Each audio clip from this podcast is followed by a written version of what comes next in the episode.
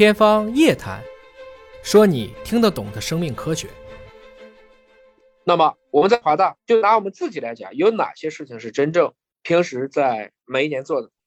大家看这个图，左面并不是我在献血，而是每一年我在存储我的免疫细胞。将来有一天，如果你的免疫细胞能救你，那最好就是用你年轻时候自己的免疫细胞。右面我是把我的基因，把它变成了干粉，送上了太空。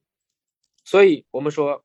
尽管我们一个三维的生物穿越不了时间，但是我们对生命来讲，实际上工业越热越好，但是生命是越冷越好。用温度去冷冻时间。今天是大家这辈子最年轻的一天，我们都在讨论钱和命哪个重要，每个人都会告诉我命比钱重要。然而我们每个人都存钱，谁存过命呢？这个存命既包括大家要有很好的知识武装自己，每天尽可能保证规律的睡眠、适度的运动，同时。也应该借助现在的日新月异的生物技术，为未来留一个可能。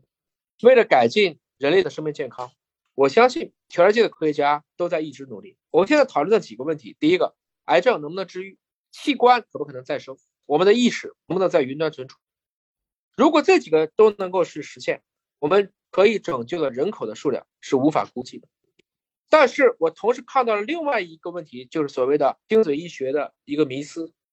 那精准医学的迷思就在于，我从来都不担心我们人类能不能实现这些技术，我只是担心今天的精准医学变成了精英医学，从而让我们的生命更加的不平等。有钱人越活越长，没钱的人可能连很多的机会都没有，包括打个疫苗、做一个核酸检测，他都没有机会。这是华大为什么在全世界会去开始反向的去捐赠各种各样的化验实验室的一个原因，因为我们知道人类命运共同体重要的不取决于做得好的。重要的是取决于做的不好的，你不去帮他，那我们可能没有办法让整个这个人类会越来越好。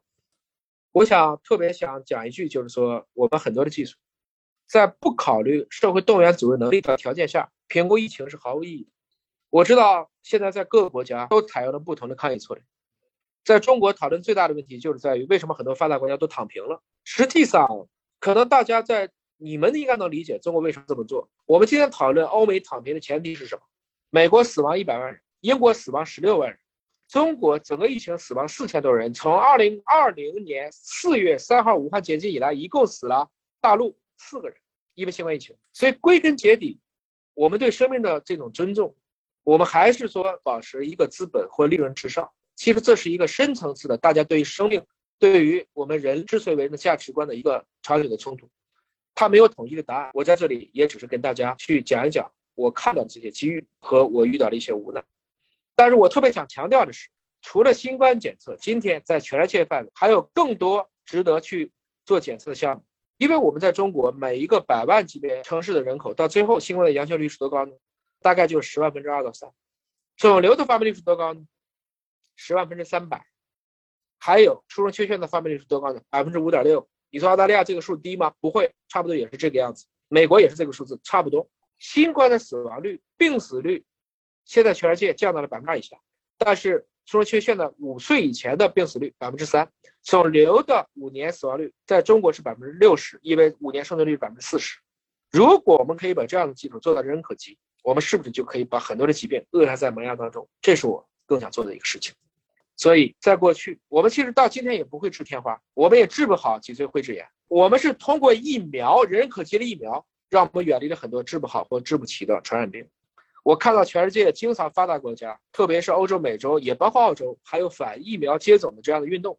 你要知道，有些知识的普及，这一代人没救了。普朗克讲过一句特别扎心的话：新技术的普及不是因为反对者被说服，而是因为他们挂了。新生的一代在成长过程中接受了这一项，这就是科学真理的真理。在。威格纳的大陆漂移学说被正式接受的时候，美国科学界讲了一句更扎心的话：每参加一个葬礼，科学就前进一步。换言之，权威是颠覆了权威，才成为下一个权威。科学不仅仅跟愚昧斗争，科学也在跟科学斗争。科学天然可被证伪，科学天然都不完备。但是我们要明白，拥抱科技，人类才可能有未来。所以，我们必将通过人人都可及的基因检测。去解决这些治不好和治不起的遗传病，不管你相不相信、接不接受，十年之内每一个人都有自己的全部基因组，我们下一代的孩子要像今天学习编程一样去做自己的基因的遗传咨询解读，这就是下一个时代我们所必须具备的一种能力。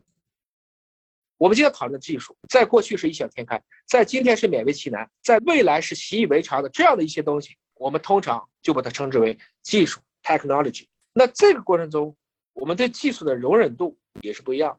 大家现在看到的，实际上是在1978年的轩然大波。英国的爱德华兹帮助当时的一个女性布朗诞生了第一个试管婴儿。很多人骂他，你颠覆了这么多年的人类出生的一个法则。骂他这句话的人已经忽略了，我们让动植物之间不停的杂交，已经杂交了几千年。人类的伦理似乎总是把人说成是一个特别至善的，叫人性。动物干的都是兽性，但实际上真正干不出人事的都是人。归根结底，我们的伦理很大问题上都是一种人本沙文主义。我们把自己的伦理限制的非常少，而我们又看到了人类的伦理也会随着整个科技的进步，大众的认知会改变。比如说，到了二零一六年的时候，因为已经有超过三百万名宝宝都因为这个技术而出生，爱德华兹获得了当年的诺贝尔生理学或医学奖。三十二年，他从一个恶魔变成了送子观音，在这过程中什么变了？实际上是我们对科技的接受程度变了。所以今天的生命科学。可能已经到了一个喷薄欲出的前夕了。归根结底是在于，不管是物理，不管是化学，他们其实都是在过去的两百年起了很大的作用，而这个世纪注定是一个生命科学的世纪。我想说，这是一段我非常喜欢的，可以媲美甚至超越《希波克拉底宣言》的，来自于药王孙思邈的大医精诚。这里讲得很清楚。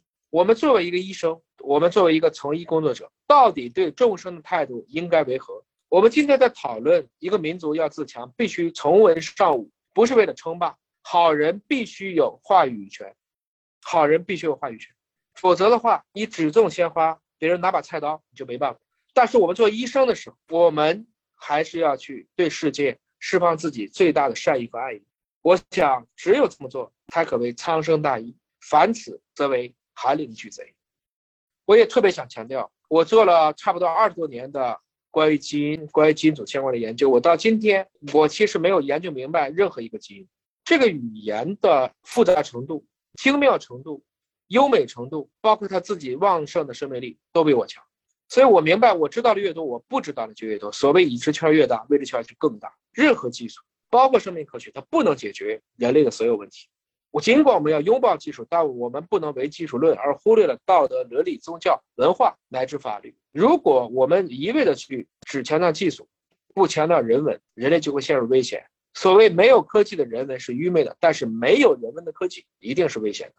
技术要真正想普及，有三个核心的要素，也是我最近一直致力在做的。首先，成本可控的足够便宜；第二，渠道可及，让大家都能做得到；最后，认知正确，认知正确的解决。实际上就是科普的作用，所以我也很高兴跟大家去分享。但是更重要的，我其实会走到中国的这些学校当中去，去做各种各样的基因科普。所谓猛将必取于卒，而宰相必发于周俊。如果中国或者说华人要在未来的世界生命科学和生物技术产业当中能够有一个很好的位置，不要再落后，就会挨打。